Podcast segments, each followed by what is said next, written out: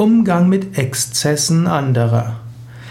Es gibt verschiedene Formen von Exzessen. Vom Yoga her würde man sagen, es gibt sattwige Exzesse, rajasige Exzesse und tamasige Exzesse. Tamasik ist das, was nicht so gut ist, das, was ungesund ist, was zum Teil kriminell ist, was Menschen in Probleme führt. Tamasige Exzesse muss man vermeiden oder dem anderen davon abraten oder auch zur Anzeige bringen. Also Saufgelage und so weiter muss man in seiner Firma nicht dulden. Das sind Dinge, die man ablehnen muss oder wenn das mit kriminellen Handlungen verbunden ist, muss man es zur Anzeige bringen. Das sind sattwige Exzesse, das sind tamasige Exzesse.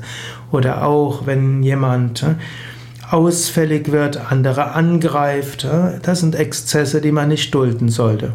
Es gibt rajasige Exzesse, solche, wo ein Mensch mal über die Stränge schlägt, aber es nicht ungesund ist. Wenn jemand irgendwo feiert und das etwas exzessiv tut, aber nicht gleich so, dass es kriminell verletzend, ausschweifend wird, dann sollte man das irgendwo dulden, im Sinne von, du musst dich nicht zum Richter dort aufschwingen, du musst auch nicht sagen, du musst auch nicht mitmachen. Manche Menschen brauchen irgendwo ab und zu mal äh, etwas zu viel essen oder etwas äh, lange irgendwas feiern und so weiter.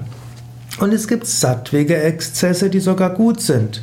Also zum Beispiel kollektives Mantra singen und und dann bis nachts singen und tanzen und für Gott singen. Das sind sattwige Exzesse, die Menschen in Ekstase führen können und zur Gotteserfahrung.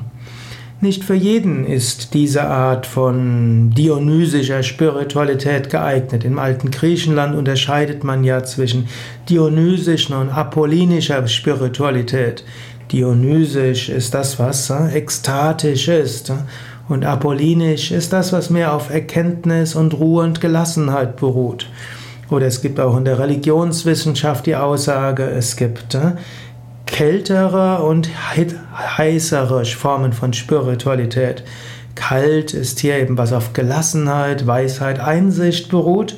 Und heißere ist das, was auf Ekstase und so weiter beruht. Beide Formen von Spiritualität sind wertzuschätzen.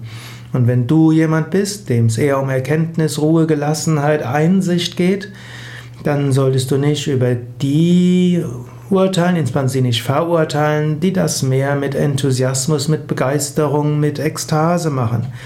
Natürlich, Begeisterung, Ekstase hat auch einen Nachteil, kann zu Fanatismus führen. Aber auch die gelassene, einsichtsvolle Spiritualität hat einen Nachteil, sie kann zu Hochmut führen. Es gilt, mit Respekt und Hochachtung miteinander umzugehen. Und es gilt auch gegenüber anders Praktizierenden Wertschätzung zu fühlen und zu spüren.